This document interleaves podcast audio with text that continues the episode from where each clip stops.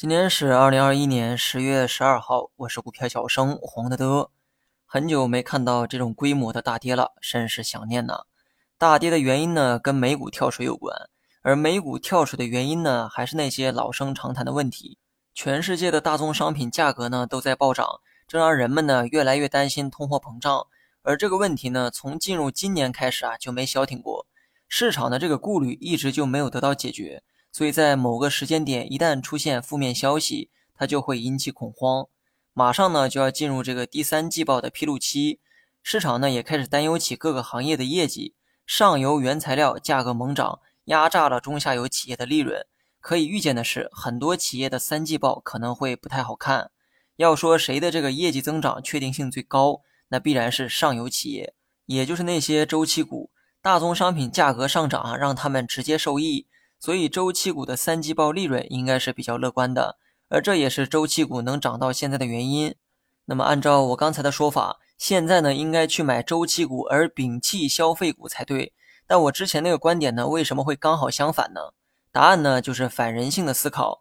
所有人都懂得这个道理啊，一定是没有价值的。受到原材料价格暴涨的影响，周期股的三季报可能会比较乐观，而中下游的消费端由于成本太高。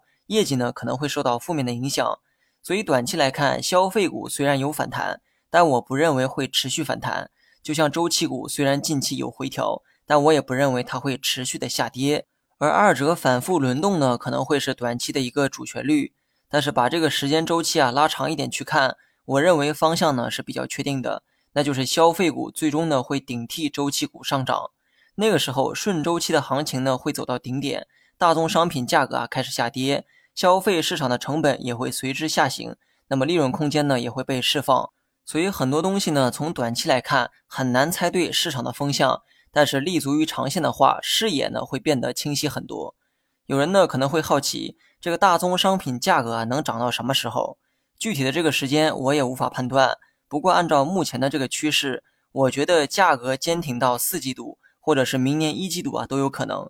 而这期间呢，市场会一直在消费股和周期股之间轮动。另外呢，别忘了股市提前反映预期的这个事实。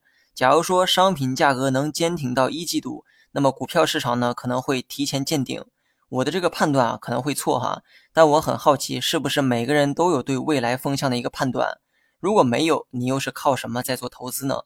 最后说一下大盘，三天内探底回升的这个观点啊不变哈。不过今天探底的这个动作有点过于凶猛，但是呢也没有办法，市场情绪面很难猜测。唯一能避免的方法呢，就是拿着合理的仓位。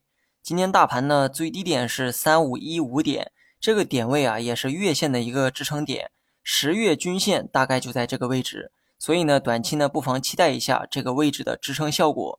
如果连三五一五啊都给跌破了，那么到时候月线的走势呢也会被破坏。好了，以上全部内容，下期同一时间再见。